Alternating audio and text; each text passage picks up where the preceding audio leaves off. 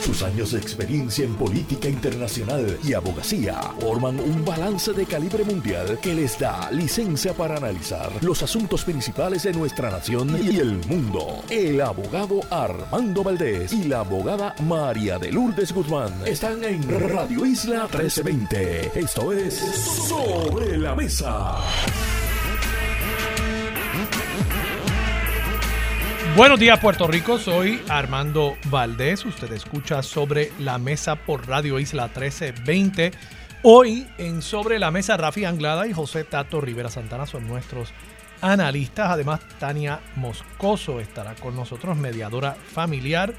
Con ella hablamos sobre los conflictos antes de la llegada de un nuevo bebé. ¿Por qué surgen y alternativas para evitar que afecte la relación de pareja que al final del día ese es el fundamento de cualquier familia donde haya papá y papá, papá y mamá, mamá y mamá.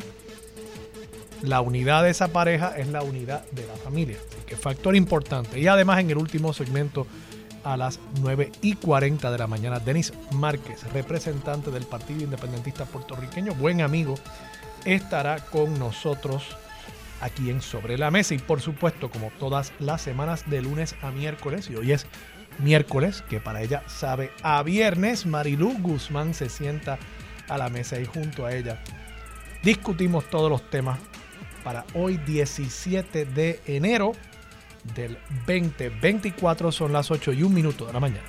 Los asuntos del país tienen prioridad. Por eso llegamos a poner las cartas sobre la mesa. Vamos a poner las cartas sobre la mesa de inmediato. Hay varios temas que quiero discutir a nivel local. Voy a volver a tocar el tema del récord legislativo de la comisionada residente. Hay una noticia que hoy publica el periódico El Nuevo Día acerca del crédito para la compra de los vehículos eléctricos, un crédito federal. Hay información adicional acerca de por qué Puerto Rico fue excluido, que yo creo que coloca en una posición precaria a la comisionada residente con respecto a su reclamo de que ella ha sido una comisionada residente tan efectiva, tan trabajadora, que ha conseguido tanto para Puerto Rico. Y quiero sentarnos nosotros a analizar eso.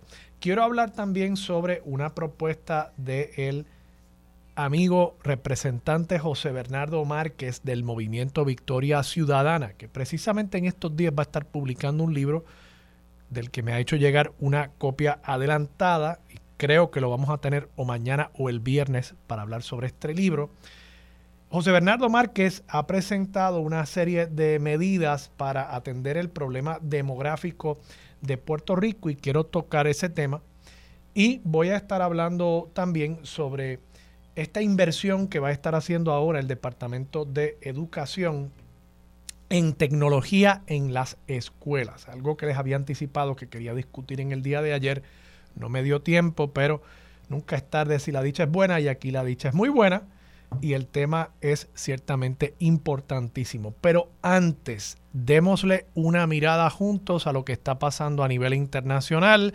En el Medio Oriente, comenzamos por ahí, sigue la preocupación en cuanto a la posibilidad de una expansión del conflicto que inició a partir del 7 de octubre con el ataque terrorista de Hamas y con esta invasión de Israel dentro de la franja de Gaza que ha costado ya cerca de 25 mil vidas según las autoridades palestinas y que de nuevo corre el riesgo de que continúe expandiéndose este conflicto a través de toda la región y que eventualmente esa vorágine continúe alando otros agentes, otros actores para que se conviertan en participantes y que pueda convertirse realmente en un conflicto a nivel global.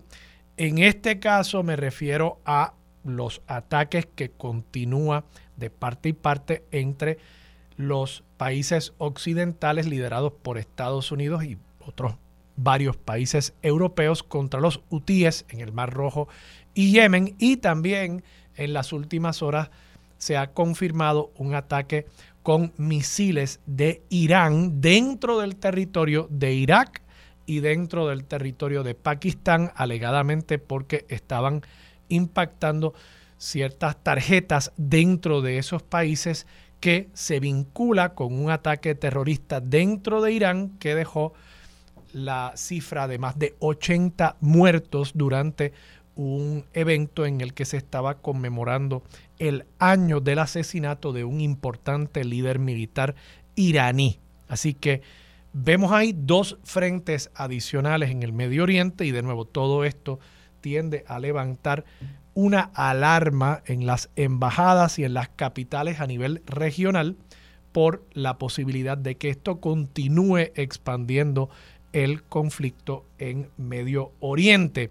En China, el gobierno chino en las últimas horas ha publicado sus últimos resultados de la situación demográfica del país y por segundo año consecutivo los datos apuntan a una reducción poblacional. Ya no estamos hablando de meramente un estancamiento poblacional en el caso de China, sino una reducción poblacional con 2 millones de habitantes menos. Claro, injusticia desde el punto de vista estadístico, considerando que China tiene una población que supera los 1.400 millones de habitantes, 2 millones no es una cifra demasiado grande. Pero claro, como sucede con estos factores y estas variables demográficas, esto tiende a tener un efecto multiplicador en años subsiguientes. Mientras menos personas jóvenes en edad reproductiva hay, el impacto generación tras generación se continúa exacerbando, algo que aquí en Puerto Rico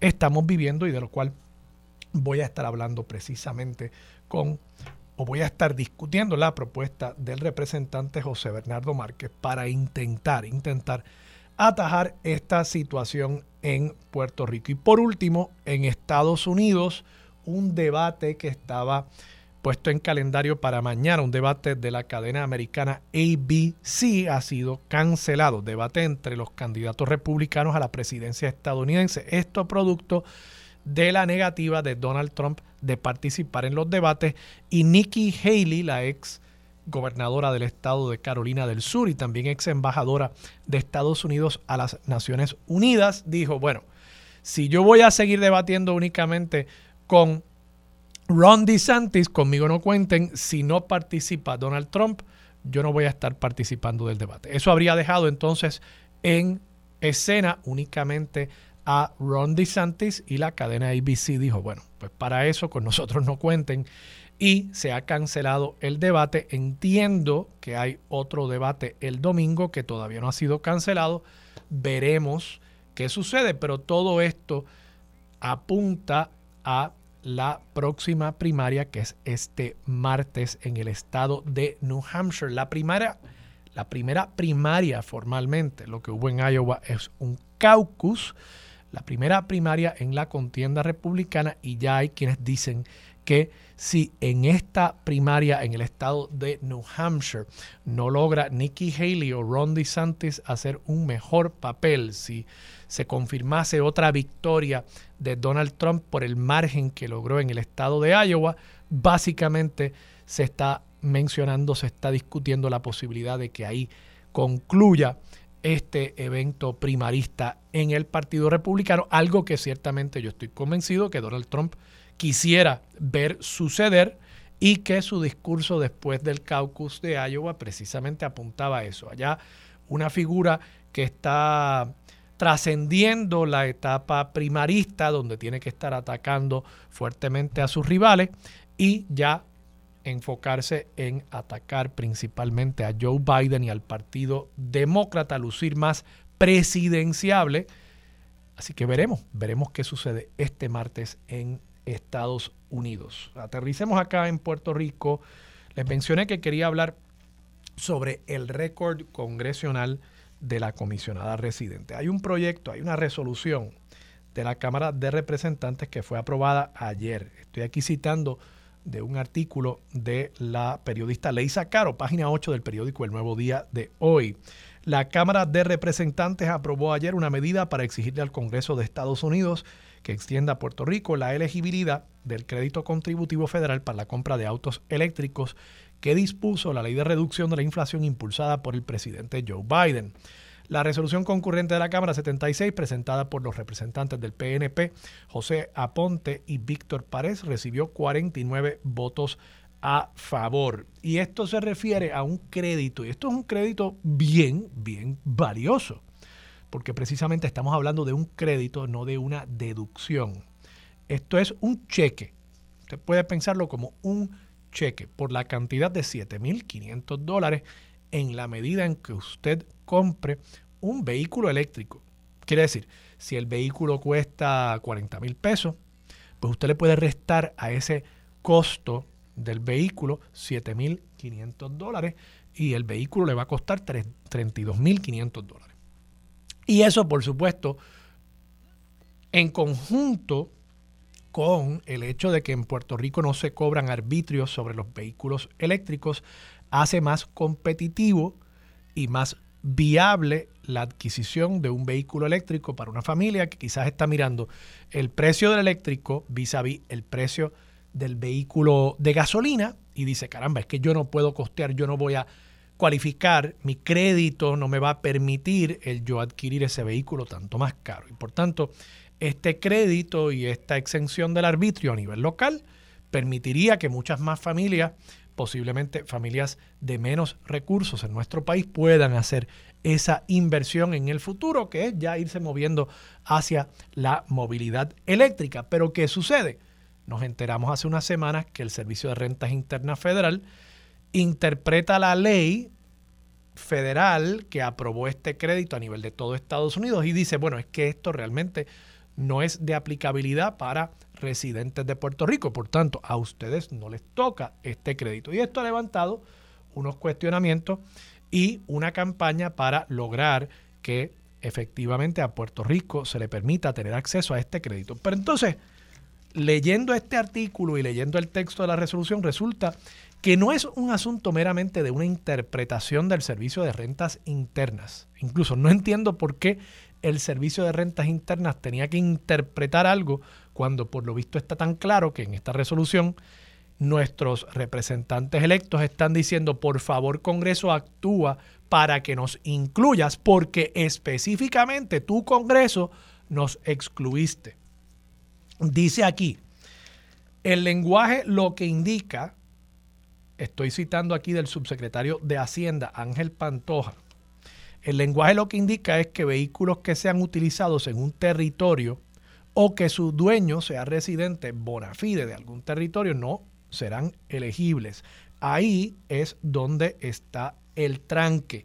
Y por tanto, esto es el lenguaje específicamente de la ley, de la pieza legislativa que se conoce de nuevo como la ley para la reducción de la inflación en Estados Unidos. Pues esa ley contiene un lenguaje específicamente que excluyó a los territorios, razón por la cual el representante Víctor Párez dice, no existe razón alguna para excluir a Puerto Rico. Cada mes, aumenta la venta de estos autos sin ese crédito de 7.500 dólares que haría más, eh, se haría más difícil movernos a estos vehículos. Hacemos un llamado a este Congreso a que actúe a favor de los ciudadanos estadounidenses, incluyéndonos en esta ley.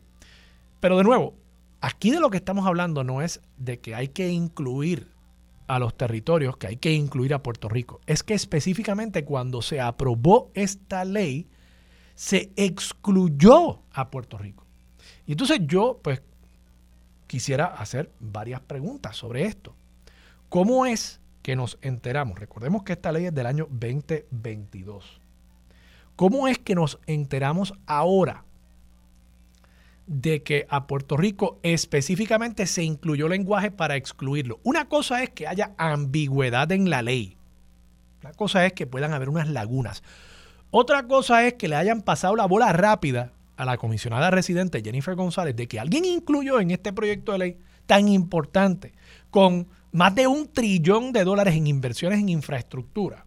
Trillón, trillón con tri que le hayan pasado la bola rápida a la comisionada residente de incluir un lenguaje que específicamente excluya a Puerto Rico y que ella no lo haya visto y que su staff no lo haya visto, incluso que Prafa no lo haya visto. Y entiendo que Luis Dávila Pernas no estaba. eh, el buen amigo Luis Dávila Pernas no estaba en ese momento en Prafa, estaba creo que Carmen Feliciano, si no me equivoco. Pero ¿cómo es que a Prafa y a todos los cabilderos que paga el gobierno de Puerto Rico se les pasó también esta? Porque vamos a ser honestos, no le echemos la culpa únicamente a la comisionada residente. Claro, que ella es nuestra representante en Washington y que para eso es que se le paga su salario. Y para eso se le paga el salario a todos sus asesores. No para hacer los comunicados de prensa de que nos asignaron dinero de FEMA. Bueno, es que FEMA, ese es el trabajo de FEMA. La comisionada residente poco tuvo que ver con que a Puerto Rico se le asignara dinero para resarcir por un daño. Ah, mira, se llevó el techo de mi casa. El techo de mi casa, reemplazarlo cuesta 50 mil pesos. Me dieron 50 mil pesos. Ahí se aparece Jennifer González con su equipo de prensa para decir que ella le consiguió los 50 mil pesos. No, señora. No. Eso es que ese ciudadano solicitó el dinero al que tiene derecho. Porque FEMA tiene una obligación de hacer ese tipo de inversión. No es que la comisionada residente consiguió el dinero. El trabajo que hace la comisionada residente es en el Congreso. Y claro, también representa a Puerto Rico ante las agencias del Ejecutivo. Pero hay unas cosas que son deber ministerial de esas agencias y que suceden en el curso normal del trabajo y de la gestión ministerial de esas agencias. Otra cosa es decir, caramba, la comisionada residente consigue una asignación que de no ser por su intervención en el Congreso, no lo habríamos conseguido. Y eso yo todavía se me hace difícil que alguien me pueda decir específicamente qué es lo que ha logrado Jennifer González, que es distinto a lo que Puerto Rico recibiría por el curso ordinario de la gestión administrativa del aparato gubernamental federal. Ahora, aquí hay un ejemplo en sentido contrario. Aquí no es que la comisionada residente consiguió algo para Puerto Rico. Aquí es que le pasaron la bola rápida a la comisionada residente de incluir en un proyecto de ley un lenguaje que específicamente excluya los territorios. Y eso realmente pues deja a uno boquiabierto, porque para eso es principalmente que tenemos una representante en Washington. En el Congreso, es miembro del Congreso. Que no tenga votos son otros 20 pesos, pero caramba, está ahí para hacer su trabajo y alertar y decirle al pueblo de Puerto Rico, mira, oye, nos excluyeron de eso, vamos a hacer una campañita y vamos a hablar con el gobernador y vamos a hablar con el liderato legislativo para que se pueda hacer un frente unido para evitar el que nos excluyan. Claro, hacerlo a tiempo. Ya estamos, estamos en el 2024. Esta ley es del 2022, hace dos años. Entonces, vamos. Dávila Pernas, de nuevo, amigo, está haciendo unas cosas súper chéveres para que, por ejemplo, uno pueda ver los juegos de fútbol porque hay creo que unas cadenas americanas o unos streamers americanos que por alguna razón no querían ofrecer los paquetes de juegos de fútbol en Puerto Rico. Eso está bien, eso está chévere. Y hay algunas compañías que no envían cosas a Puerto Rico por razones que yo mismo desconozco. A mí me frustra muchas veces cuando estoy en línea buscando algo y de pronto dice, we do not ship to Puerto Rico. Y yo, pero ¿y por qué? No verifica, usan el correo americano, el correo americano llega aquí. Los costos son los mismos para enviar a Puerto Rico que para enviar a Texas. Pero hay algunas compañías que insisten en eso. Bueno, pues Dávila Perna se ha enfocado en eso. Y eso está bien. Pero entonces aquí tenemos algo específicamente sobre la gestión gubernamental y la antecesora de Dávila Pernas en Prafa, Carmen Feliciano, pues dejó que esta también se la pasaron como bola rápida. Y realmente uno pues, tiene que cuestionarse por qué estas cosas pasan. Y pienso que aquí alguien como Pablo José Hernández Rivera pues, tiene algo de razón en lo que plantea que nuestra gestión en Washington, nuestra, quiero decir, nuestra, la de Puerto Rico, se ha enfocado tanto en debatir cuántos ángeles caben sobre la cabeza de un alfiler o dicho de otra manera, en debatir el estatus y que si la fórmula de la estadidad y la fórmula de la libre asociación y la fórmula de la independencia, y nos enfocamos tanto en eso, que al final del día no está hoy más cerca que ayer una resolución acerca del tema del estatus, nos enfocamos tanto en eso que entonces estos temas, de nuevo, nos pasan la bola rápida y nos excluyen de algo que podría ser tan importante para Puerto Rico. Entonces yo pues levanto ese cuestionamiento porque realmente uno se pregunta, ¿en qué estamos gastando tanto y tanto y tanto dinero en Washington, en cabilderos, en representantes allí, en la propia comisionada residente, que también tiene un presupuesto de PRAFA para ella administrarlo como le venga en gana? porque estamos gastando tanto dinero? Y ahí no estoy siquiera incluyendo a los cabilderos por la estadidad, porque al menos la cartera de responsabilidades de los cabilderos está muy limitada al tema de la estadidad y pues a ellos quizás se les puede excusar el que no se hayan metido en este tema. Pero a la comisionada residente y a Prafa yo creo que difícilmente se le puede excusar el no haberse insertado en este tema en el año 2022 y el que, que de paso en el año 2022 era un Congreso demócrata. yo no creo que hubiese en ese momento necesariamente una objeción a que Puerto Rico tuviese acceso a estos fondos. Esto es que simple y sencillamente fue un descuido y allí no tuvimos la voz de la comisionada residente levantándose y diciendo, esperen, esperen, esperen, ¿cómo que estamos excluyendo a los territorios? ¿Cómo que estamos excluyendo a Puerto Rico? Yo estoy seguro que si se levantaba meramente con plantearlo en un Congreso demócrata que aprobó este proyecto, créanme que eso se hubiese cambiado y hoy estaríamos aquí disfrutando de este crédito y haciendo una transición más acelerada hacia la movilidad eléctrica. Pero, ¿qué estaba haciendo la comisionada residente? Pues no sé. Legislando no era. Su trabajo no era. Vamos a la pausa. Regresamos con Marilu Guzmán y mucho más de Sobre la Mesa por Radio Isla 1320. Quédate en sintonía. Conéctate a radioisla.tv para acceder y participar en nuestra encuesta diaria. Sobre la Mesa por Radio Isla. Los asuntos de toda una nación están sobre la mesa. Seguimos con el análisis y discusión en Radio Isla 1320. Esto es Sobre la Mesa. Regresamos. Soy Armando Valdés. Usted escucha Sobre la Mesa por Radio Isla 1320. Marilu, buenos días. Buenos días, Armando, y saludos a todas las personas que nos escuchan. Oye, yo estaba hablando de esto y, de nuevo, yo quizás lo hemos discutido ya. Quizás yo no había caído en cuenta. Pero aquí hay un lenguaje en este proyecto de ley de reducción de inflación del año 2022, hace dos años, ¿eh? aprobado en un Congreso demócrata, que yo no creo que ese Congreso demócrata le tuviera mala hazaña a Puerto Rico. ¿eh? Ahí hay gente muy solidaria con Puerto Rico, Nidia Velázquez, liberal, Alexandria Ocasio Cortés, ¿verdad? Sí. Eh, Nancy Pelosi era la, presidenta de, la Cámara de Representantes, también una persona muy solidaria con Puerto Rico. Yo, recuerdo haber cenado con ella y con Aníbal Acevedo Vilá en la Fortaleza. Eh, me, hizo eh, una bonita invitación para compartir con ella. De nuevo, una persona muy solidaria con Puerto Rico. Pues yo tengo que pensar que si alguien hubiese dicho, si tuviéramos una persona en el Congreso que, que, pudiese representar nuestros intereses, aunque no tuviese voto, pero que tuviera voz, alguien allí que dijera, oiga, mire, este proyecto tiene un lenguaje, yo no sé quién lo habrá incluido. Y esas cosas pasan, esas cosas pasan porque esos proyectos de ley tienen miles y miles y miles de páginas. Y para eso están los congresistas de cada distrito, para estar pendientes a las cosas de su distrito. y entonces y tienen un staff. Y tienen un staff, hay gente que lee estas cosas. No es que la, no es que uno piensa que Jennifer González va a estar sentada allí ella misma leyendo miles y miles de páginas. Para eso tiene personas que ella le paga, ¿verdad? Y entonces, pues si ella llega a haber dicho en aquel momento, oiga, mire, hay un lenguaje aquí que excluye a Puerto Rico. Podríamos sacar eso. ¿Hay alguna razón para excluir a Puerto Rico? Yo no me explico. Porque son los mismos manufactureros al final del día. O sea, si estuviese el crédito aquí, pues venderían más carros aquí. O sea, no, no, veo, no veo quién gana excluyendo a Puerto Rico de este crédito y a los demás territorios, ¿verdad? Claro.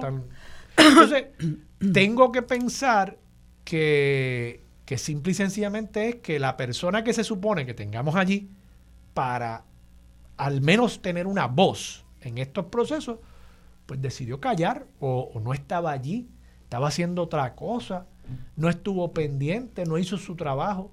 Y tengo que sumar ahí también a la administración de Puerto Rico en Washington, en aquel momento presidida por Carmen Feliciano, que, que bueno, también le pasaron esta bola rápida Prafa siempre ha tenido cabilderos, se supone que ese es el trabajo de los cabilderos.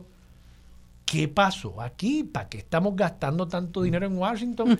Y de nuevo, ni hablar de los cabilderos por la estadía. Les estoy dando un pase a ellos porque bendito, a ellos les pagamos por echarse fresco. Claro.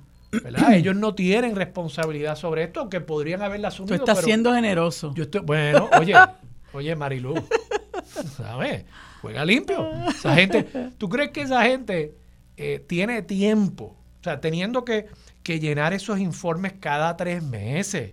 O sea, eso es, un trabajo complicado. Tener que estar defendiéndose continuamente de ataques judiciales por no hacer su trabajo, por no radicar sus informes financieros. Esa gente tiene mucho que hacer ya. Ay, estar todos los días hablando con todos esos congresistas. Sí, y, y, en las redes sociales, mirando qué es lo que sale en todas las redes sociales. Eso, Mayita, un trabajo bendito que, que esté bien, pero Mayita Meléndez que estuvo ella estuvo como tres meses para aprender a usar el subway en Washington. Esto, al tercer mes todavía ya se perdía. ella pensaba que iba para el Congreso y acababa en Virginia. Llegaba en, Maryland. la pobre, tú sabes. Tuvo tres meses tratando de aprender el, sistema del subway y él lo informaba. Ella sí que ah, lo, incluía en su informe. Esa gente no tenía tiempo para, para bregar con Cierto. ¿Cómo tú lo ves? Mira, eh, yo creo que es importante que tú traigas a colación esto porque... Eh, esto es una muestra de cómo eh, estas personas que son pagadas eh, con dinero nuestro, ¿verdad? Eh, engañan al país y cómo estas personas que se ofrecen como recursos para adelantar las causas de Puerto Rico para que mejore nuestra calidad de vida y toda esa retórica que ellos nos lanzan, perdón, cada vez que van a, elecciones, nos engañan. La gente tiene que mirar cómo esta gente a nosotros nos engaña. En el caso de Jennifer González, Bendito, Jennifer González es un fiasco, lo ha sido siempre, lo que pasa es que tiene un tremendo equipo de relaciones públicas. Entonces, tenemos que entender que todo comisionado residente es menos fiscalizado que cualquier otro funcionario que trabaja en la isla. Entonces se escudan de que están por allá eh, nosotros no tenemos manera de fiscalizar, el, no es que no tengamos manera de fiscalizar el trabajo, es que no se hace, no se fiscaliza el trabajo, salvo, por ejemplo, la labor que pueda estar haciendo gente como, como eh, José Delgado, ¿verdad? Que es un periodista muy veterano eh, y, y, a quien se le ha delegado trabajar los asuntos de Puerto Rico que atañen a Puerto Rico allá en, en Washington el trabajo que hacen los comisionados residentes muchas veces pasan con ficha. Entonces ella le notifica al tribunal, le notifica a, la gente eh, lo que ella le conviene notificarle. Entonces ella dice, como tú señalabas ahorita, eh, no, que conseguí que FEMA tal cosa, no, que eh, se, aprobaron tal o cual cosa. Y a lo mejor ella no ha tenido nada que ver con eso, pero se lo vende a, la gente. que no ha tenido nada que ver con eso. En muchas ocasiones no. En lo de FEMA, despídete, porque como tú bien señalabas, nosotros pagamos por eso y FEMA tiene la obligación de retribuir al país con esos fondos. Pero en la, en la gran mayoría de las ocasiones en que ella dice conseguí estos fondos, mentira, porque allí en, Jenny, en, en Washington, contrario a lo que ella dijo en una campaña, que creo que fue la campaña del 2020, eh, a mí me respetan en Washington, ella pasa sin pena ni gloria por los pasillos de ese Congreso, nadie sabe quién es. Entonces ella se vende como la gran Coca-Cola de la marginal, como decíamos los que tenemos unos añitos. la este, gran Coca-Cola de, la, marginal. sí. la última, perdón, la última Coca-Cola de la marginal. ¿Tú no te acuerdas de la marginal de la Valdoriotti? Bueno, yo vivo frente a la marginal de la Valdoriotti. Yo sé que ahí habían como, como unos Ahí hace varias décadas. Era como un festival. Había como, había como, tú sabes lo que son ahora los food trucks, lo que, lo que son los food trucks que han proliferado. Pues antes había no food trucks, se le llamaba de otra forma, eran eh, guaguita y ahí eh, la gente se iba a janguear a la marginal de la Valdoriotti. Es un lugar muy, muy, muy concurrido. Todo, todo, todo es cíclico. ¿ah? Antes eran las guaguitas y ahora son los food, los food trucks. Y por decirlo en inglés, ahora está de moda. ajá, ahora es más, más fancy. Pero es, lo mismo. Y entonces comenzó, comenzó una gran queja de parte de precisamente tus vecinos, los, eh, los residentes de los condominios aledaños a la, a la marginal, de que se hacía mucho escándalo, mucho ruido, esto, aquello y lo otro. Bueno, la marginal eh, pues pasó a la historia. Y ahí se acabó construyendo lo, que hay hoy, que es el Paseo Valdoriotti. Exacto. es muy bonito. Sí, y entonces si te fijas, por ahí no pueden eh, eh, transitar vehículos. Es muy estrecho el área como para que haya tránsito de vehículos. eso se hizo a propósito después. Entonces se creó esta, esta frase de la última Coca-Cola de la marginal. He escuchado la última Coca-Cola del, del desierto. Sí, pero, la última Coca-Cola en la marina yo la había escuchado. Hoy aprendiste algo. Hoy aprendiste algo. Pues la voy a, mira, me la voy a robar. Sí, sí. Pues ella se vende ante el país como la última Coca-Cola de la marginal y tristemente mucha gente se lo ha comprado. Pero si te fijas, Jennifer González, eh, en estos cuatro años, en los cuatro años de Donald Trump, ese individuo a nosotros nos humilló, nos vejó, aguantó aguantó los fondos eh, que se asignaron después del huracán María que nos devastó. Todavía nosotros vivimos las secuelas de, de ese evento eh, de la naturaleza.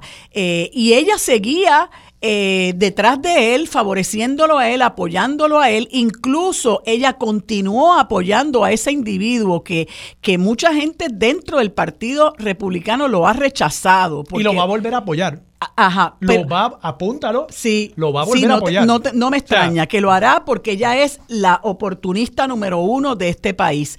Cuando ocurrió el asunto, el motín del 6 de enero del 2021, entonces, porque ella es de las que se moja el dedo índice y según vaya el viento, por ahí se va ella. Ella fue de las que... Pero ya el viento cambió de nuevo. Por eso, y cuando el viento vuelve a cambiar, pues por ahí se va. Cuando Ricky Rosselló lo expulsamos de la, de la fortaleza, eh, ella fue una de las que pidió el residenciamiento, pero fue cuando bendito ya, ya se caía de la mata que había que salir de Ricky Rosselló, ¿no? Entonces, fíjense cómo la contradicción enorme, porque ellos se pasan hablando de la colonia y la colonia y la colonia, pero ellos, eh, ellos eh, eh, eh, capitalizan enormemente en la, en la colonia. y, y, una de las y quienes fueron responsables de que aquí se eliminara las, las industrias que, se establecieron en Puerto Rico por la, la, la sección 936 del Código de Rentas Internas de los Estados Unidos fueron dos PNP y estadistas, Pedro Rosselló González y Carlos Romero Barceló, que decían que eso era mantengo corporativo. ¿Y qué hicieron? Eliminaron las 936, convencieron a Bill Clinton que eliminara las 936, no hubo ningún plan B y aquí empezaron a huir del país, pero a huir. Montones de corporaciones que eh, daban cientos de miles de empleos en Puerto Rico y nosotros todavía estamos sufriendo las secuelas de esa eh, gestión que hicieron dos estadistas. Ah, porque eso era mantengo corporativo y eso era algo que solamente se daba a los territorios, ¿no? Entonces, eh, ahora con esta situación de los vehículos eléctricos, pues como tú bien señalabas, le, le pasaron la bola rápida, ella no ha dicho ni esta boca es mía. Eh, en Prafa otro tanto, porque ellos están pendientes del guiso, ellos están pendientes de cómo nosotros vamos a poder aguisar a nuestra gente. Y Jennifer González lo divulgó así, lo recuerdo, el amigo Luis Vega Ramos cuando estaba haciendo su campaña para el Senado, eh, la cantidad de viajes que había hecho Jennifer González, que uno se pregunta, ¿qué tiene que hacer Jennifer González en Dubái, por ejemplo? ¿Entiende? Y entonces, francamente, lo que ha hecho, o en Hong Kong, francamente lo que ha hecho es capitalizar con la oportunidad que le ha dado el electorado que votó por ella en este país para su propio beneficio, pero no para beneficio del país.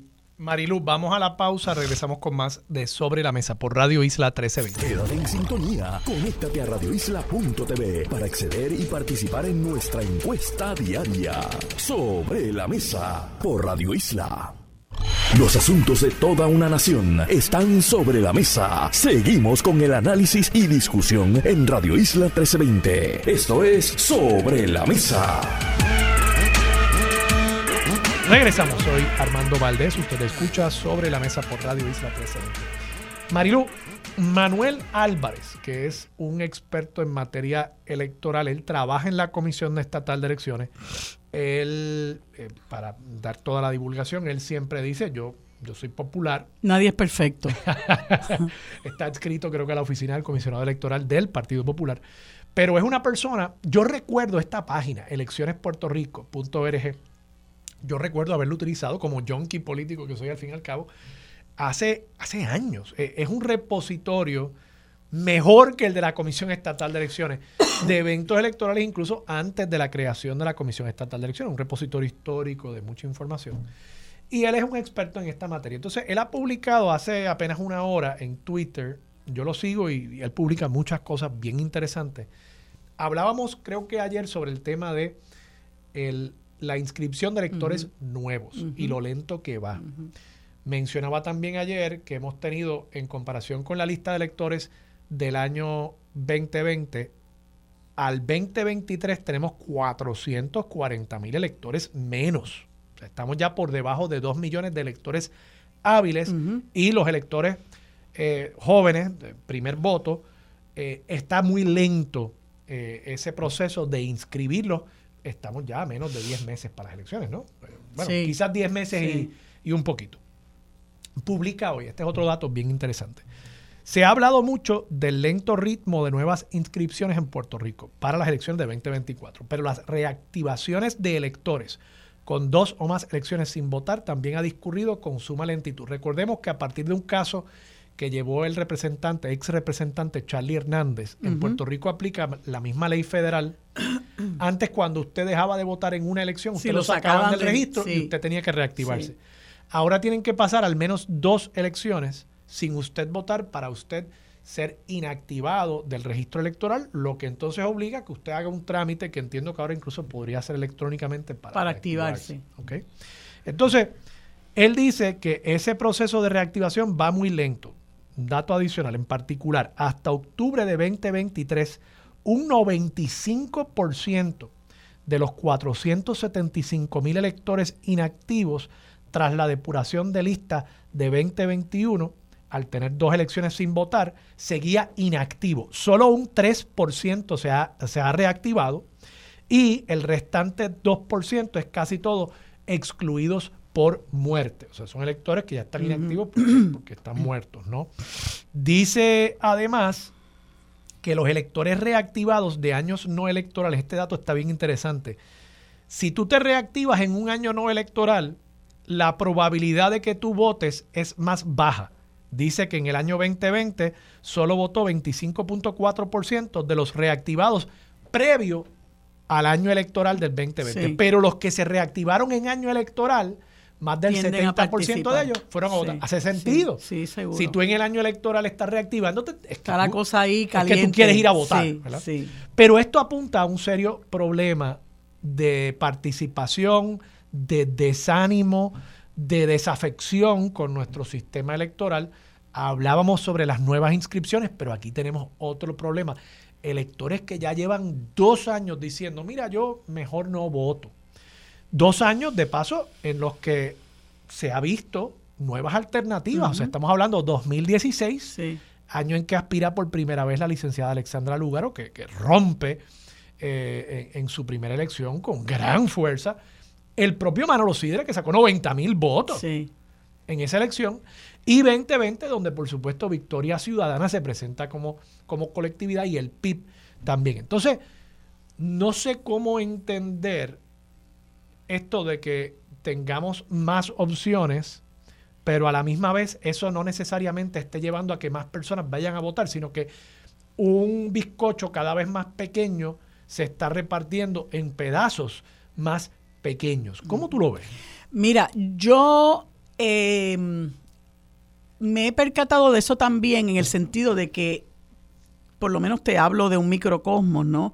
Eh, hablo con alguna gente y la gente todavía como que ha estado tan y tan y tan y tan acostumbrada al bipartidismo que como que no pueden salir de ese cajón y a veces están desafectos a ese bipartidismo, desalentados, eh, desmotivados, pero no los veo que digan, voy a mover mi, mi, visión, ¿verdad? Como, como el periscopio. Voy a mover el periscopio hacia estas otras opciones porque su desaliento hacia la política partidista es tan grande que piensan que todo el mundo es igual. Nadie le da esperanza. Y eso es un reto enorme eh, que, tenemos los que, los que combatimos el bipartidismo, lo que, los que le pedimos a la gente constantemente que haga un cambio, que, que, que, que cree conciencia de la herramienta tan valiosa y útil que tiene al momento de ir a votar y de que hay otras opciones, de que tiene que salirse del cajón.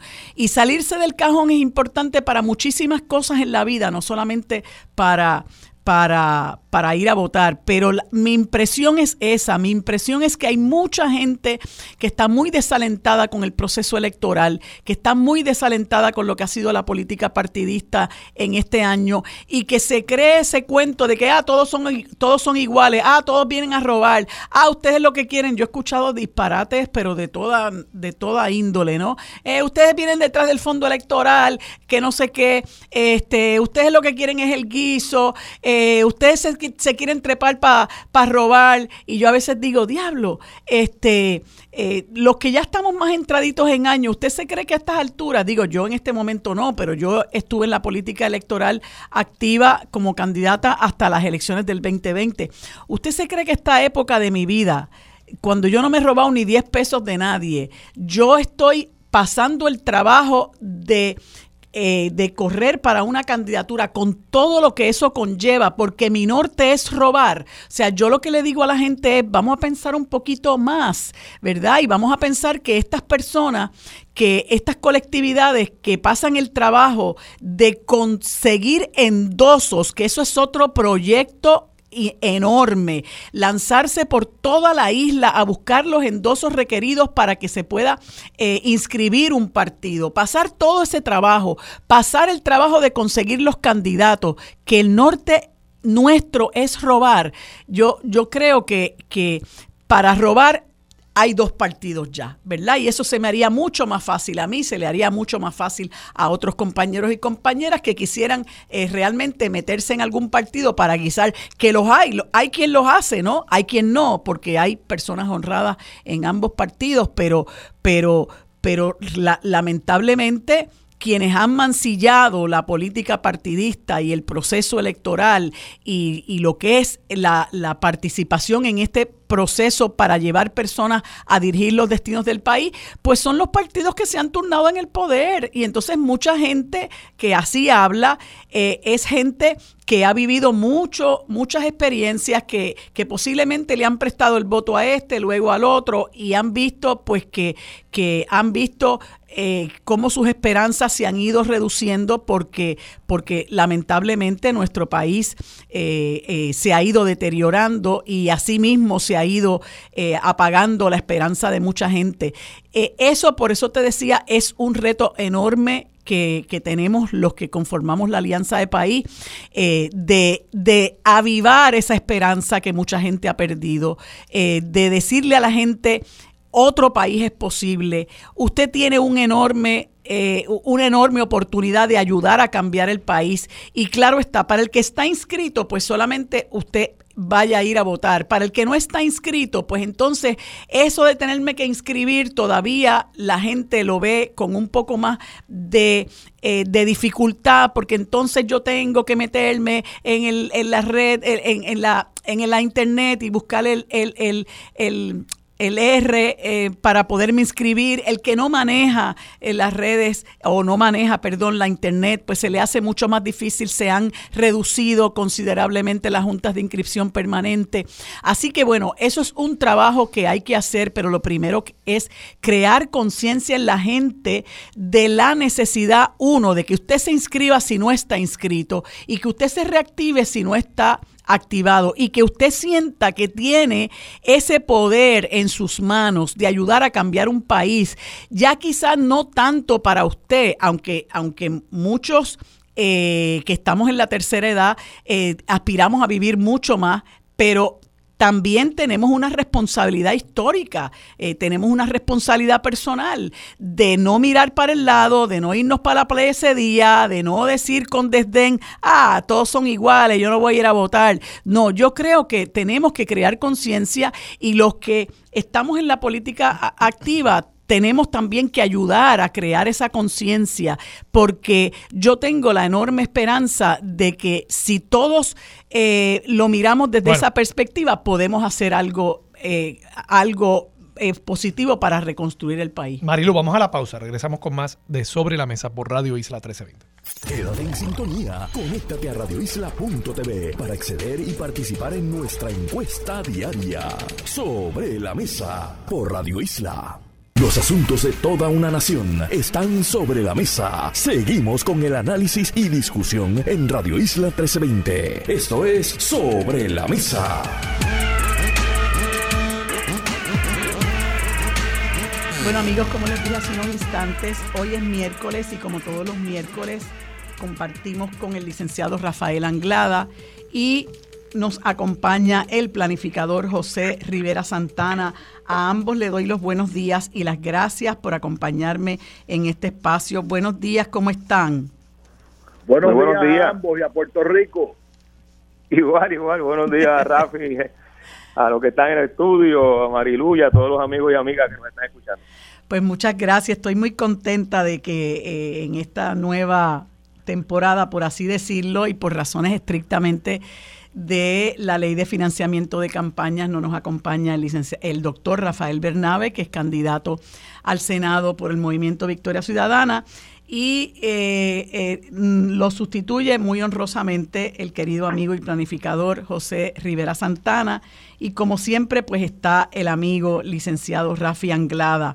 Bueno, quería compartir con ustedes una noticia que se ha venido discutiendo por mucho tiempo y que y que eh, pone la voz eh, de, alerta sobre una situación que puede eh, tener como consecuencia diversos problemas muy serios en el país. Y es cómo está estancado el reemplazo generacional, es algo que han venido discutiendo em, demógrafos en, en, el país, entre ellos la, la doctora Judith Rodríguez, muy conocida eh, que en, el país con relación a esta a este tema. Eh, y como ustedes saben, bueno, pues la, la, gente joven ha optado por no tener hijos, eh, por tener un solo hijo, digamos, aquellos que optan por ah, procrear. y, y eso pues ha sido abordado a juicio mío y de muchas otras personas de una manera muy liviana de parte del gobierno. El, el gobernador hace unas semanas habló de que los jóvenes debían ponerse a parir. Eh, eh, y, y, y, eso hace abstracción de una serie de situaciones por las que está atravesando nuestra juventud, que como muy bien señala en una noticia del periódico El Nuevo Día de hace ya unos cuantos días, la demógrafa y antropóloga Vivian de Jesús Monge, pues Puerto Rico ya no es atractivo para vivir, sobre todo porque es más caro, porque la deuda pública nos tiene pagando eso en tarifas que se nos cobran por diferentes servicios. Se desarrollaron incentivos para inversionistas extranjeros, pero no hay incentivos para el que se queda aquí. Y eh, a contrapeso de eso, el representante por el movimiento Victoria Ciudadana, José Bernardo Márquez, pues eh, ha propuesto un proyecto de ley que es el proyecto de la Cámara 1685, medida dirigida a que los jóvenes que han tenido que emigrar pues eh, puedan considerar eh, quedarse en el país.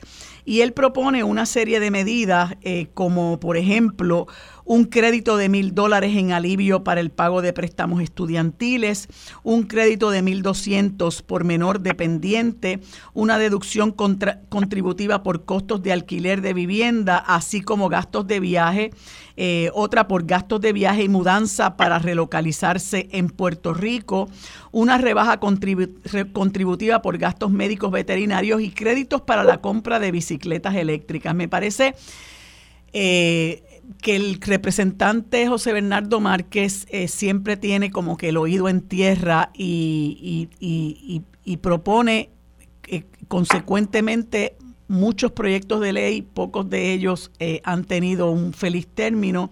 Eh, pero esto pretende eh, eh, abordar este problema que puede convertirse en un problema muy serio para, para nuestro país. y quisiera conocer la opinión de ustedes sobre esta situación, sobre ese proyecto, cómo, cómo puede afectarnos que este, estas, este, esta situación no se ataje a tiempo con propuestas coherentes, con propuestas reales, eh, que no, no las he visto hasta ahora, ¿verdad? Y mucho menos se ha implementado ninguna medida que pueda ayudar a atajar el problema. Tato. Mira, el tema es un tema que requiere insertarlo en lo que debe ser el proyecto de país que nosotros queremos como puertorriqueños y puertorriqueñas, como nación. ¿Cómo enfrentamos la manifestación de unos factores que vienen acumulándose durante varios años que tienen que ver en parte con la crisis económica, la recesión que ha arropado al país por los pasados 16 años y que ahora en este pasado año y tal vez en los próximos dos puede tener un paréntesis como resultado de todos los programas de inyecciones de fondos federales, de los programas que conocemos y sabemos se aprobaron en el Congreso por razón de huracán María, los terremotos, la pandemia eh, y otros programas eso ha dado un, paréntesis en los indicadores económicos, pero eso es pasajero. La propia Junta de Control Fiscal reconoce que una vez pase el efecto del desembolso de esos fondos federales, que parece que no van a ser en su totalidad como fueron anunciados, pues el país regresa a lo que es la recesión secular, la recesión que ha dominado la economía de Puerto Rico en los pasados años.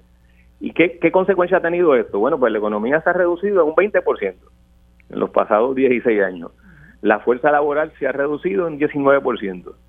Eh, y la población se ha reducido entre un 18 y un 19%. Es decir, el país es aproximadamente 20% más pequeño en todos esos ámbitos. ¿Cómo enfrentamos eso? Pues hay que enfrentar la crisis económica, las causas, las razones por las cuales se produjo, esa recesión, cómo vamos a salir de esa recesión. A eso hay que incluir lo que tú mencionabas, Marilu, la deuda, el gobierno acumuló una deuda que no ha sido auditada y que la Junta de Control Fiscal se ha dispuesto a pagarla, pero a pagarla con una economía que es 20% más pequeña. Por tanto, hay menos recaudo, hay menos capacidad, menos juego de piernas para manejar el pago de una deuda de esa magnitud como la Junta ha estado dispuesta a pagarla y que nos, nos está obligando a pagarla por los próximos 35 años con los planes de ajuste que la Junta ya ha negociado con, con los bonistas. Y ese panorama tenemos que discutirlo cuando hablemos del tema demográfico. El tema demográfico tiene también varias, varias tonalidades o, varios elementos que hay que ponderarlos. Una población más pequeña también nos puede ofrecer oportunidades para nosotros hacer una mejor selección de dónde priorizamos. Es decir, si tenemos menos población, pues los proyectos de construcción de infraestructura deben revisarse, no, no deben eh, asumirse como se asumieron en unas condiciones distintas. Igualmente, otra serie de gastos públicos que a la luz de esta realidad deben ser revisados.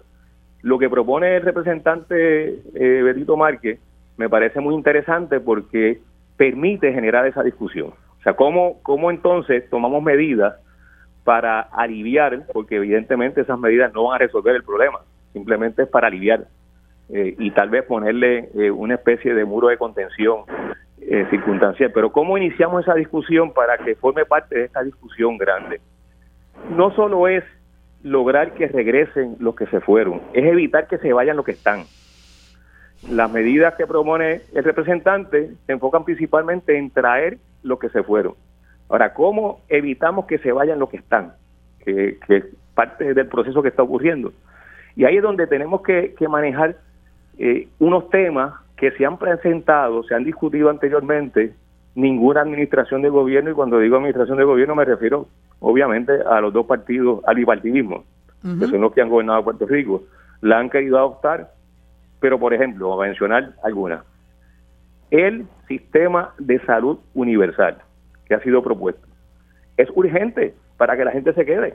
Aquí hay gente que se va porque va a atender necesidades de salud fuera de Puerto Rico, porque lo que tenemos de servicios médicos está colapsando.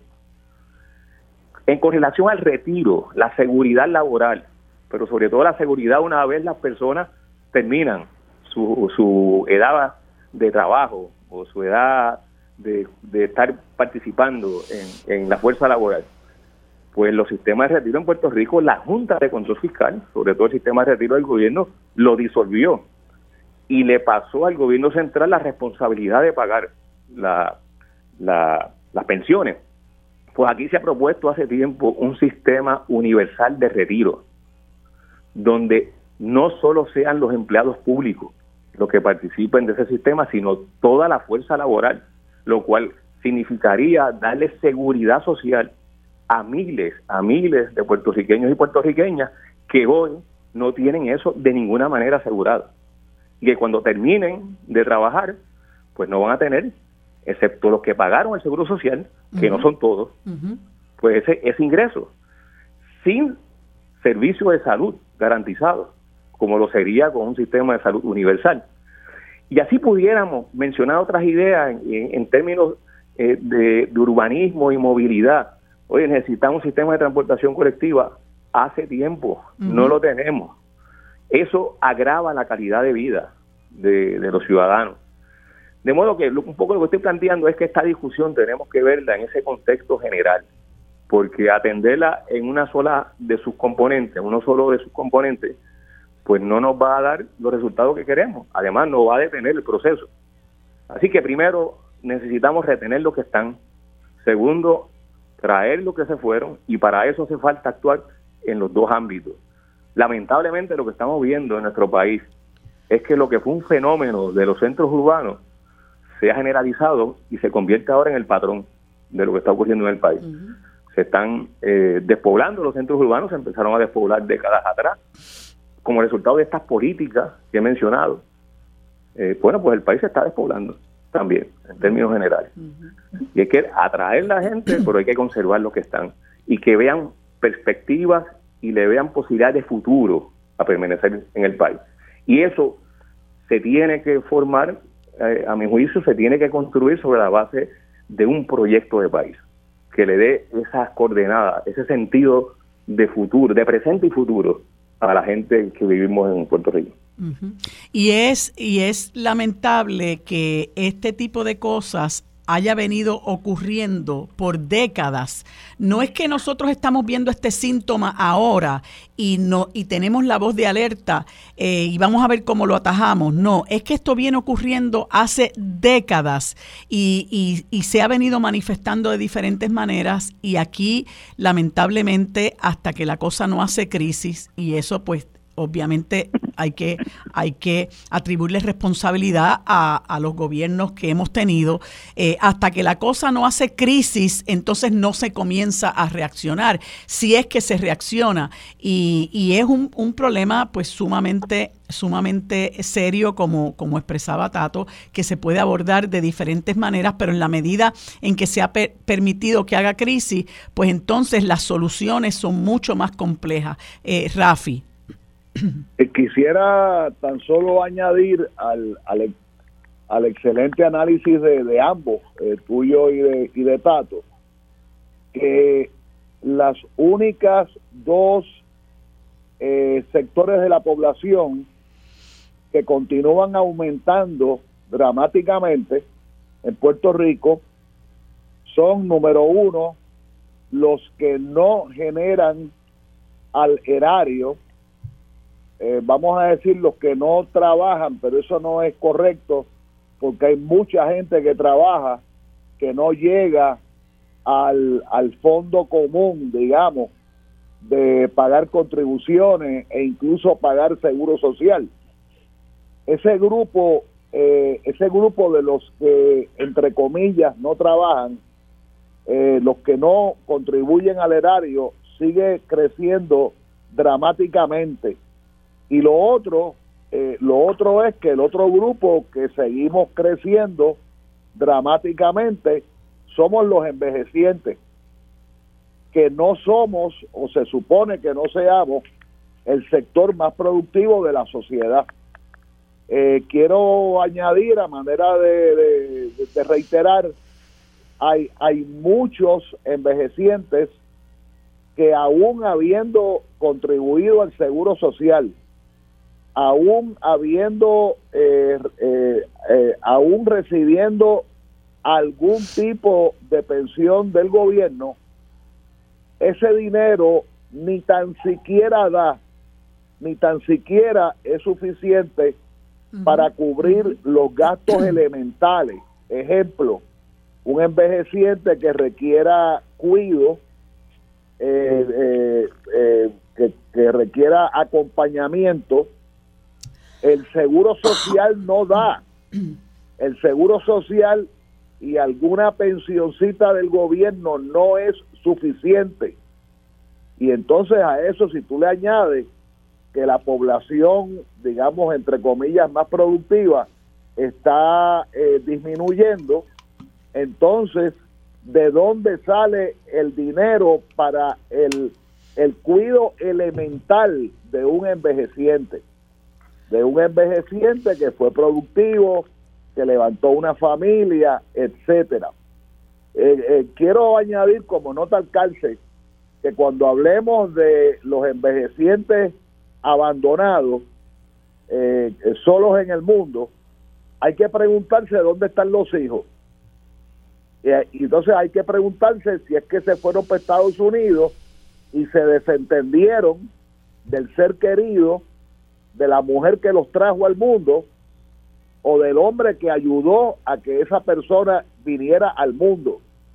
Y entonces están los, los hijos que aún estando en Puerto Rico se desentienden. O sea que el, el problema técnico del envejeciente abandonado hay que buscar quiénes son los responsables, además de la sociedad en general. En otras palabras, eh, el problema, eh, por otro lado, quería también añadir que la disminución demográfica eh, parece ser un problema mundial, excepto en los países, digamos, menos desarrollados. Me estoy pensando en el África y probablemente en sectores del Asia eh, pero el problema de la disminución demográfica, acabamos de leer que ha disminuido un poquito en China, que nunca nos lo hubiéramos imaginado. Eh, Cuba empieza a manejar el tema eh, científicamente y públicamente y ya hay escritos que dicen que, que Cuba en cuestión de, vamos a decir, 15 años, va a bajar de los 11 millones de habitantes. Y, claro, cada país pues creía que iba a seguir creciendo. Eh, el, el proyecto del compañero Bernardo, me encantaría escucharlo con más detalle, eh, entrevistarlo, etcétera. Eh, es interesante, pero pero yo no estoy seguro que pequeños créditos eh, contributivos de mil dólares aquí, mil dólares allá, eh, vayan a cambiar la mente de un joven profesional exitoso, exitoso. Y entonces finalmente, otra cosa que tampoco no nunca mencionamos, es que las ayudas federales pueden ir para abajo porque Estados Unidos va para abajo y porque los cuerpos políticos de Estados Unidos cada día son más fascistas y son más derechistas. Y más, renuentes a ese tipo de ayuda. ¿Por qué Estados Unidos tiene que ayudar a Puerto Rico? Podría pensar cualquier cualquier congresista de derecha. Recordemos, recordemos que en este eh, cuatrienio o en este bienio, porque en el en la Cámara es por periodos de dos años, eh, hay un bloque de 20 congresistas republicanos supremacistas, blancos, racistas, que tú no le puedes hablar de Puerto Rico. Y ese grupo de 20, más menos, ¿verdad? Ese grupo de 20 va a seguir creciendo. O sea, si un fascineroso como Donald Trump gana la presidencia, pues va a continuar Estados Unidos hacia una sociedad profundamente discriminatoria. Y nosotros estamos en la primera fila. En otras palabras, el colonialismo en Puerto Rico, que en gran medida ha sido gracias al asistencialismo y al, y al, y al, y al, y al, y al, y al patronaje. La palabra en francés creo que es patronage. Este, eh, Puerto Rico que se ha beneficiado de ese asistencialismo. Hoy estábamos hablando de material eléctrico y mañana vamos a hablar de material de carbón y pasado mañana de otro material y seguimos pensando en lo que nos van a regalar hoy y lo que nos van a regalar mañana. Pero ustedes saben una cosa, el fascismo en Estados Unidos va para arriba. Estados Unidos como potencia mundial va a seguir siendo potencia mundial, eso es obvio, y lo va a seguir siendo por 100 años más o 200, pero va para abajo. Estados Unidos es un país deudor, no es un país acreedor. Y todo eso va a terminar, eh, eh, Interalia va a terminar eh, con una expresión en Puerto Rico. Sí.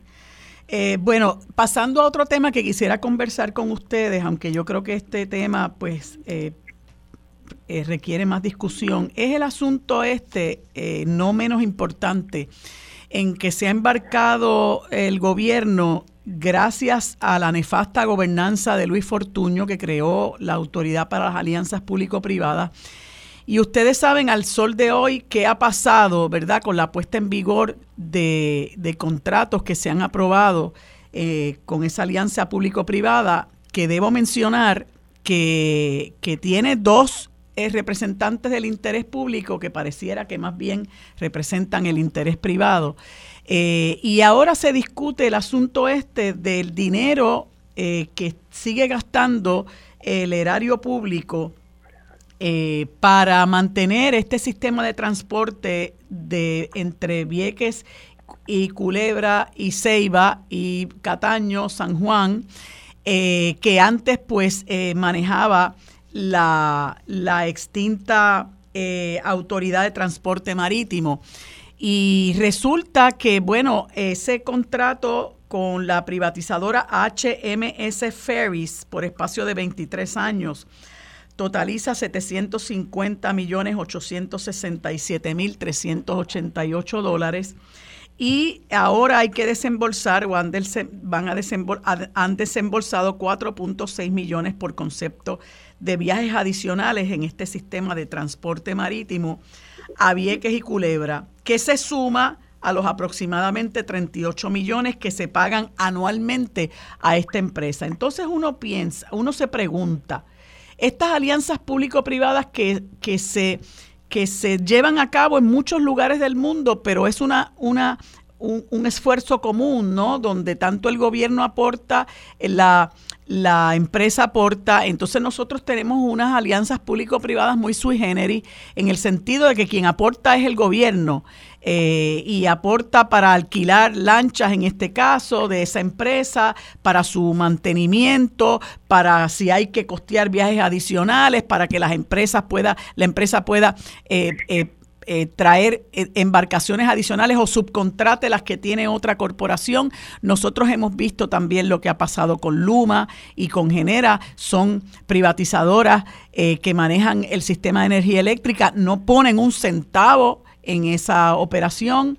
Eh, y entonces uno dice, bueno, pero ¿Por qué utilizar es todo ese río de dinero que se le va a pagar a estas em, privatizadoras que obviamente operan con ánimo de lucro? Nosotros hemos visto lo que ha ocurrido eh, escandalosamente con Luma Energy, los salarios exorbitantes que tienen muchos de esos ejecutivos, ¿verdad? Nunca antes pagados en este país. Uno dice, pero, pero ¿por qué ese río de dinero, ¿verdad? Ese despilfarro tan enorme de dinero eh, se le entrega a las privatizadoras cuando muy bien con una buena gobernanza esos servicios que son esenciales pudieron haberse mantenido en las manos de, del gobierno de Puerto Rico eh, y quisiera eh, pues conversar un poco con ustedes sobre eso. Recordamos también el asunto del, del, del aeropuerto, nuestro único aeropuerto internacional que la gente se quejaba de de, de, del, de la forma en que estaban los baños. Tengo bien poquito tiempo. Ah, ya me tengo que ir. Tato, lo siento en el alma y, Rafi, pero, pero me tomó mucho tiempo el, tema anterior y el iraquí ya me está haciendo señas, pero lo discutimos la semana próxima. Gracias a ambos por haberme acompañado. Quédate en sintonía. Conéctate a radioisla.tv para acceder y participar en nuestra encuesta diaria. Sobre la mesa por Radio Isla. Los asuntos de toda una nación están sobre la mesa. Seguimos con el análisis y discusión en Radio Isla 1320. Esto es Sobre la Mesa. Bueno amigos, en este segmento que dedicamos a la coalición Paz para la Niñez, conversamos con Taina Moscoso mediadora familiar y abogada. Buenos días, Taina, ¿cómo te encuentras?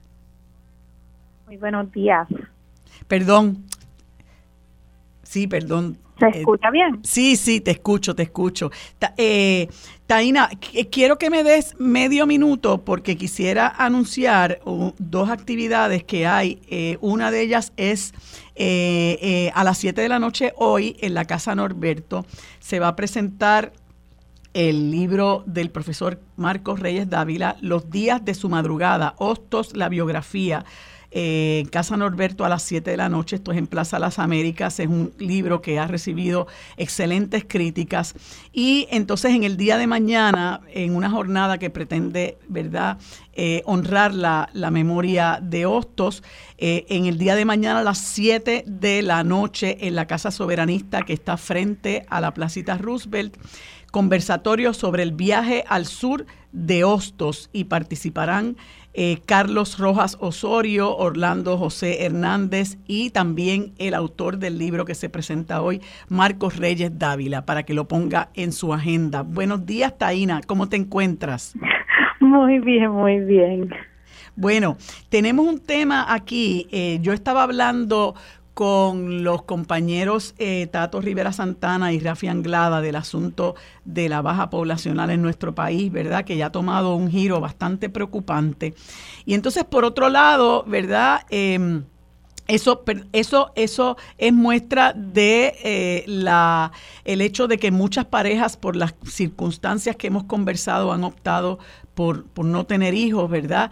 Pero eh, hay otros que sí optan por hacerlo, quizás porque tienen otras otra manera de pensar, otras condiciones de vida, y se presentan unas, unas situaciones cuando eh, llega un nuevo bebé a, la familia y hay, ¿verdad?, que tener conciencia de cómo se va a manejar esa situación, qué conflictos qué conflictos este, surgen.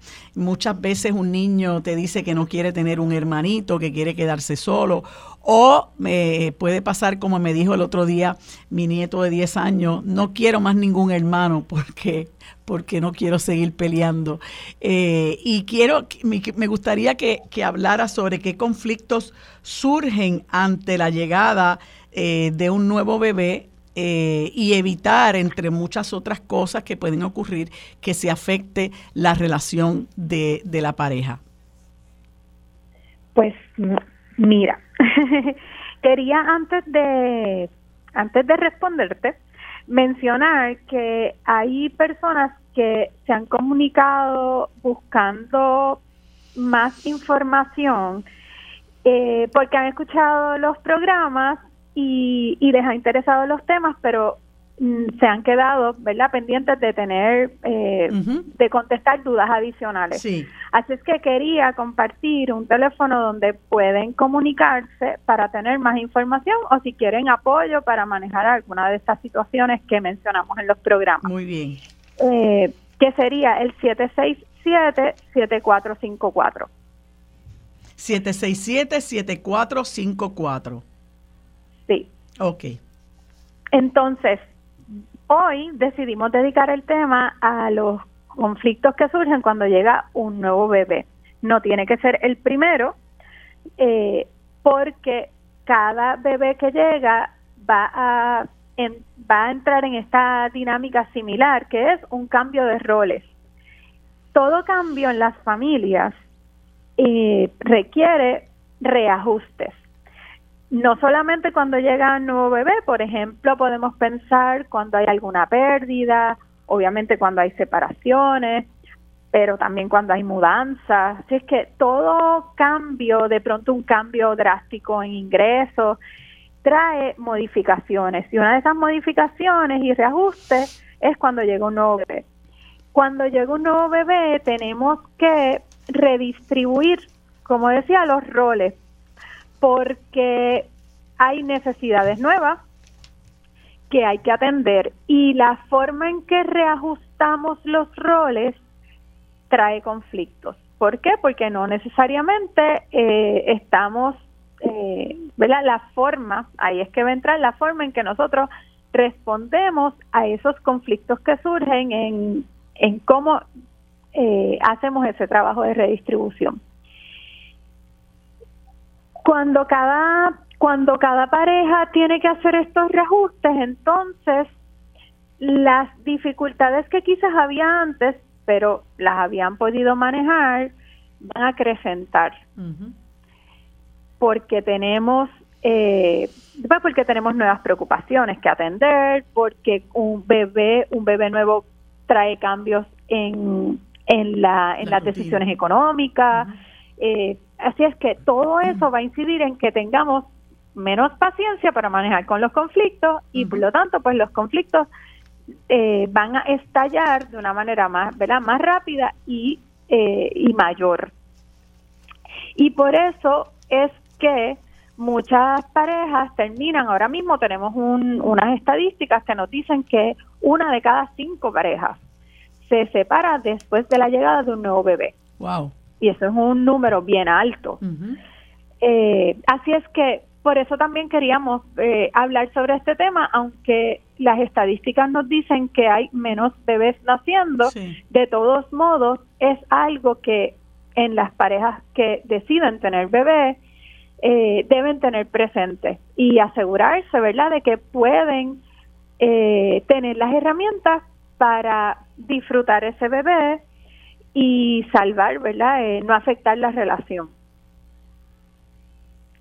¿Y qué, cuál, cuáles, cuáles tú podrías decir que son eh, los conflictos que más se agudizan? Porque a mí me sorprende esa, esa estadística que tú mencionas de que por la llegada de un nuevo bebé, una de cada cinco eh, parejas se, se separa, cuando uno lo vería desde la óptica romántica, ¿verdad? Que eso debería contribuir a fortalecer la relación y que todo el mundo está contento.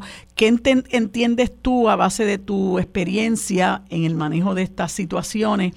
que es eh, la razón o las razones que, que, más, más inciden en que esto ocurra? Pues la primera es que nos hace falta, que muchas parejas les hace falta información sobre los cambios que trae un nuevo bebé.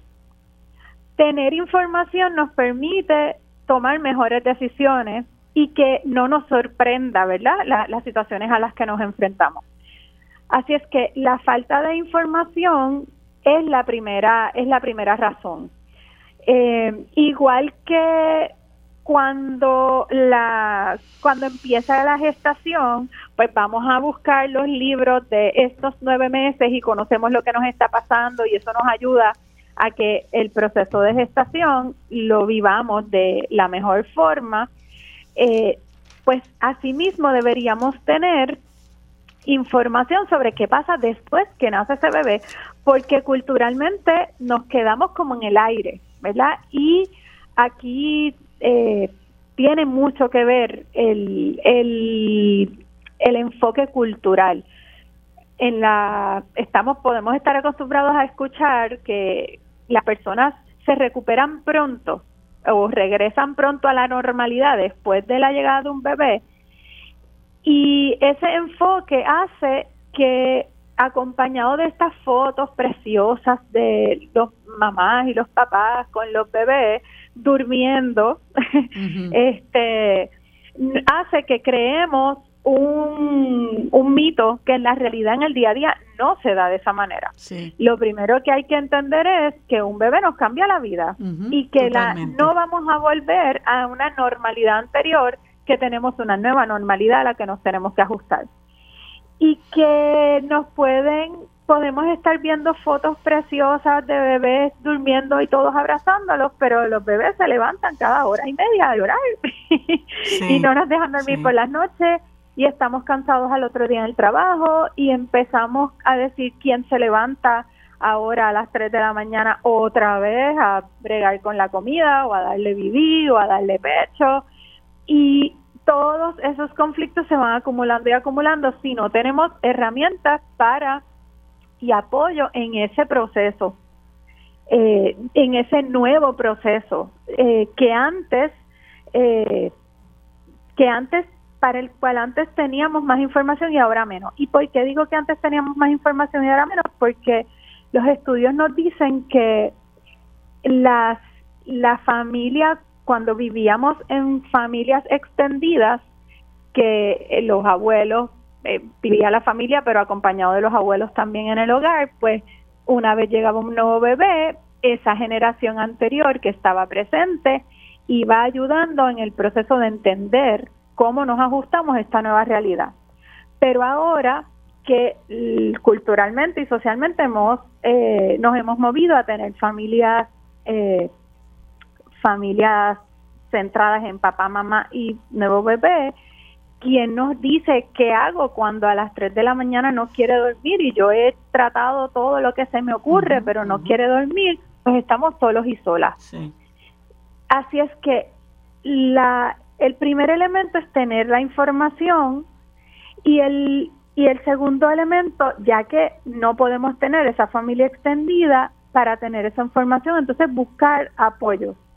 Buscar apoyo para, para tener esas herramientas que, que nos faltan. Y si hay conflictos entre la pareja, no esperar a un momento de estallido donde ya alguien no aguante más, buscar apoyo antes, porque puede ser que cuando llegue ese momento del estallido ya sea muy tarde. Sí. Y a mí me parece que es fundamental también el que esa pareja eh, porque mucha gente dice, ay, es que él me ayuda, ¿no? y, y hay que crear conciencia de que no es que me ayudes, es que es una colaboración, es que es un trabajo de ambas partes, tanto padre como madre.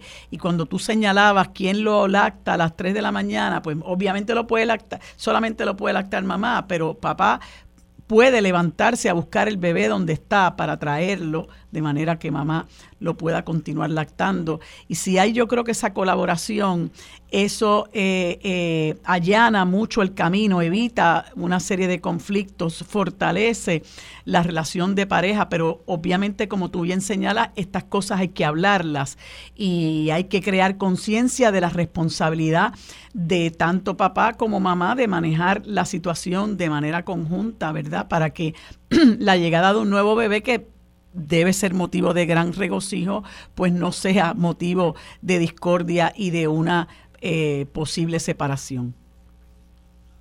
Claro, y para eso es que, que nosotros desde la coalición y desde organizaciones que trabajan con apoyar a la familia en estos momentos y en resolución de conflictos, pues queremos que tengan la orientación, la información adecuada para que puedan tomar mejores decisiones y el apoyo para facilitar el manejo de los conflictos y como mencionas el balance en esa en esa distribución de tareas para que se haga de una manera armónica y tengan un, un resultado, ¿verdad? Este feliz y de y de saludable desarrollo emocional en esos bebés. El último dato que te voy a dar es que para que las personas tengan una idea, ¿verdad? De la de, de las repercusiones que puede tener el no manejarlo a tiempo. Los estudios que se han hecho con relación a el, el daño que le hace al, al desarrollo de los niños y las niñas eh, los gritos. Oh, wow.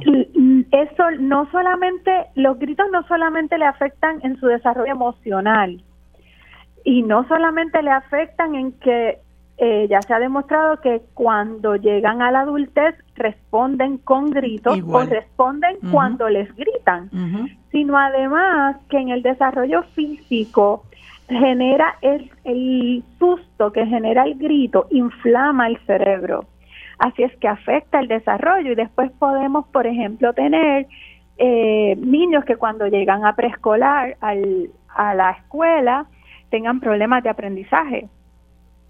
Así es que eh, de disciplina, eh, de, de, no poder concentrarse, porque físicamente hubo un, se afectó el desarrollo del cerebro. Así es que es muy, eh, estamos hablando de algo muy serio y que y que tener estas herramientas eh, puede hacer una diferencia a largo plazo. Estamos hablando de prevención, por eso dentro de lo que es la prevención nuestro, nuestra invitación es a que no esperemos ni un estallido, ni que las cosas lleguen a un nivel mayor para buscar ayuda, porque mientras más temprano, más fácil de, de, encaminarnos y de, y de tener respuestas que a todos nos hagan sentir mejor. Así es.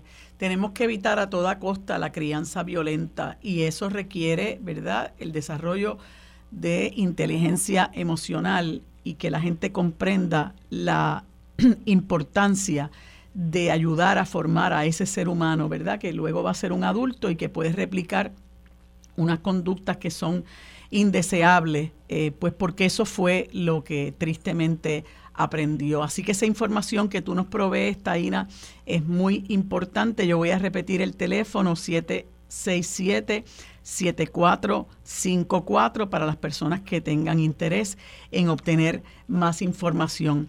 Gracias Taina por habernos acompañado y habernos brindado esta información tan útil. Conversaremos entonces en una próxima ocasión. Que tengas buen día. Quédate en sintonía. Conéctate a radioisla.tv para acceder y participar en nuestra encuesta diaria sobre la mesa por Radio Isla. Los asuntos de toda una nación están sobre la mesa. Seguimos con el análisis y discusión en Radio Isla 1320. Esto es Sobre la Mesa. Bueno amigos, en este último segmento del programa Sobre la Mesa conversamos con el representante del Partido Independentista Puertorriqueño, licenciado Denis Márquez, a quien le damos los buenos días y las gracias por acompañarnos. Buenos días Denis, ¿cómo estás? Saludos Marilu, buenos días y buenos días a todos los radioescuchas. Pues Denis, quise conversar contigo porque sabes que a raíz de esta convicción de María Milagro Charbonnier, eh, pues se, da, se destapó para muchas personas, para otras ya se había destapado. Eh, esta situación del laissez-faire en cuanto a la fijación de salarios a, empleados, ¿no? Y curiosamente en el caso de María Milagro Charbonnier, pues llama la atención que había una recepcionista que llegó a ganar hasta 8 mil dólares, lo cual era parte del esquema de kickback, un esquema que se repitió en el caso de Nelson del Valle, de Néstor Alonso, y muy curiosamente, pues en el 2020 se publicó una noticia donde aparecía el roster, por decirlo así, de la plantilla de empleados en la Cámara de Representantes y a mí me llamó poderosamente la atención y también lo resaltaba la noticia que fue del periódico Metro, que el presidente de la Cámara tenía entre sus empleados a un ex representante que se llama José Nuno López del precinto 1 de San Juan ganando 12.500 dólares al mes y una pastora de su iglesia eh, cuyo nombre en este momento no recuerdo que ganaba 10.000 dólares al mes. Yo recuerdo también que para el 2021 el presidente de la Cámara pues anunció que habría de, hacerse un, un, plan de clasificación y retribución. Y también lo anunció este Johnny Méndez precisamente a raíz del arresto de María Milagro Charboniel ya en las postrimerías de ese cuatrienio. Y ahora se discute que hace un tiempo tú has venido promoviendo el que se apruebe un plan de clasificación y retribución que muchas personas les, les ha llamado poderosamente la atención que, que no se ha aprobado y quisiera que nos conversara sobre eso. Bueno, como tú bien señalas, y me voy a retrotraer a la primera vez que salí electo a la Cámara. Yo llegué a la Cámara del mundo laboral, del mundo, no del mundo laboral, del mundo del derecho laboral, representando uniones y asociaciones de empleados y manejaba el tema de los planes de clasificación como parte de mi, de mi trabajo. Y a mí me sorprendió grandemente dos cosas, que yo tuviese que negociar, que me dieran un presupuesto, que no, no había una guía establecida, no había una legislación establecida de cuál iba a ser el presupuesto, me tenía que sentar a tratar de que me dieran un presupuesto y de ahí yo partir entonces a yo decidir arbitrariamente eh, cuáles iban a ser los salarios de mis empleados. Y yo obviamente el concepto arbitrario no lo iba a aceptar y traté de establecer una guía interna y un plan de clasificación interno. Reelecto nuevamente en el 2020 junto a María Lourdes Santiago, le escribimos a todos los legisladores, a todos, una carta con 27 cosas que deberían cambiarse en la legislatura. Y la primera de esas 27 asuntos era un plan de clasificación. Pero Marilu, la ley, la ley actual de monumentos y salarios de los legisladores dice que se podrá, que la Asamblea Legislativa podrá establecer un plan de clasificación. O sea que desde la ley emana, lo que pasa es que no es mandatorio. me, me consta que este cuatrenio se establecieron unas guías mínimas voluntarias y se trató de hacer un plan de clasificación legislativo que no se ha podido terminar, que me han dicho que hay gente que no ha querido cooperar. Pero, Tengo pues un poquito de dificultad para escucharte, Denis. Yo ante ese, ante ese cuadro, no sé si me escuchas ahora mejor. Sí. Ah, yo ante ese cuadro, pues entonces propongo el proyecto de ley 1981 que recoge cinco cosas básicamente. Número uno, que el plan de clasificación tiene que ser obligado, que, la, que sea por ley. Número dos, que los legisladores estemos obligados a cooperar en la confección, preparación de él. Número tres, que los empleados legislativos, no los administrativos, tengan la obligación de llenar los cuestionarios, participar de las entrevistas. Número cuatro, que ningún plan de clasificación puede ser derogado a menos que exista otro. Por lo tanto, no puede llegar un, ley, un nuevo presidente de la Cámara a cambiarlo por completo. Y número cinco, que quien, a quien se contrate para llevar a cabo esa labor sea la escuela graduada de administración pública de nuestra universidad, que fuera que fue contratada ah, recientemente y que nunca pudo culminar la labor de los empleados legislativos, de los administrativos sí, porque ahí es que donde está el gran problema, de los empleados legislativos, como tú señalabas. ¿Y cuándo sometiste este proyecto, eh, eh, Denis? Lo, sometí, yo le estuve planteando, yo llevo todo el cuatro años planteando la necesidad de hacer esto, lo sometí hace dos semanas, eh, ayer se le dio lectura por primera vez, ya, ya dos legisladores ayer mismo se unieron como coautores, fue referido a la Comisión de los Jurídicos y ahora empezamos a trabajar lo que yo digo, le, denomino el cabildeo interno de promover, de que se discute el proyecto, ya que ya sea que se lleva a vistas públicas o, o se realiza algún tipo de, de acción con el mismo. Sí, yo, yo te vi en una participación que tuviste en un programa de, televisión hablando sobre esto y había legisladores de otros partidos y claro está, eh, todo el mundo pues verbalizó, sí, sí, estar de acuerdo con eso, es necesario, eh, simpatizamos con, con el proyecto, pero la realidad es que no vimos, como dicen en el argot de bolero, no vimos movimiento en el bullpen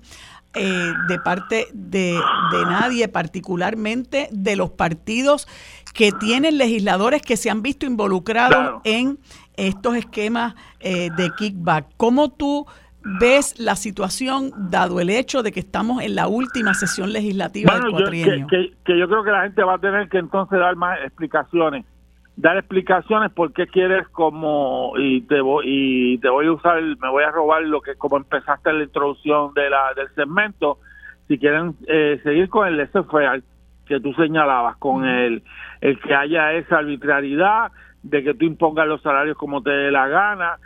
Yo estoy convencidísimo que tiene que existir una estructura y no solo otro tema que hay que discutir es que por qué un legislador de mayoría tiene que tener más más presupuesto que un legislador de minoría. y porque y, y el tema también de cómo desde presidencia te subvencionan empleados que eso pasa cuatrenio tras cuatrenio con unos controles absolutos sobre el presupuesto cuando tendría que haber una equivalencia en, en dependiendo de si eres presidente de una comisión, si eres portavoz y si eres legislador, pues unas equivalencias entre todos, ¿no? Y a mí me parece que, pero que el tema de los salarios, que es un tema que los ocho mil, yo estoy requete convencido que del famoso caso que tanto se ha estado hablando y que lo, se llevó esa convicción, se sabía en la legislatura, eh, la, dijeron bajo juramento en el juicio la, la ex directora de recursos humanos que ese salario se puso en, vigor antes de que llegara a, su oficina. Hmm. Pues, pues, aquí pasaron dos cosas o son unos negligentes o miraron para el lado. Y esas son de las cosas que, que, no se deben permitir en este país. Así es. Y brevemente, antes de que se nos acabe el tiempo, leí una, una una expresión tuya sobre este proyecto de, de Georgie Navarro eh, de conceder inmunidad legal contra demandas por discrimen a las agencias de base de fe que por razones religiosas nieguen a personas del mismo sexo iniciar el proceso de adopción de niños, algo que tú eh, catalogaste de disparate. Bueno, eh, primero por una visión homofóbica y discriminatoria no del proceso de adopción, pero en términos de legislativos malísima eh, propuesta legislativa que tú desde el, el, poder legislativo a entes privados le estés dando una inmunidad para llevar a cabo discrímenes cuando la constitución y las leyes son lo contrario, la prohibición de los discrímenes. Aquí lo que estás haciendo es avalando los discrímenes. Y en segundo lugar, cuando tú te lees la ley de adopción, está todo enmarcado en una política pública de promoción y no está enmarcado en ningún tipo de ese concepto que, que él habla de libertad religiosa. Si te metes a hacer agencia de, adopción, tienes que cumplir con las leyes y tienes que cumplir con el mandato de que la adopción no es otra cosa, es un acto de amor, obviamente, pero desde el punto de vista jurídico es el Estado en su par en patria quitándole la, patria potestad a una persona y dándose, está investido de política pública, está investido de poder. Y ahora una gente que participa del proceso quiere discriminar. o sea, es una cosa realmente, realmente terrible. Más allá de la de la búsqueda de votos en unos sectores y todo el interés político partidista, pero por eso en términos legislativos también es una barbaridad y en términos de derechos humanos es otra barbaridad. Gracias, Denis. Se me acaba el tiempo. Muchas gracias por siempre estar disponible. Amigos, hemos terminado por hoy el programa sobre la mesa. Gracias por habernos acompañado. Nos vemos el próximo lunes. Lo próximo es Mili Méndez en Dígame la Verdad.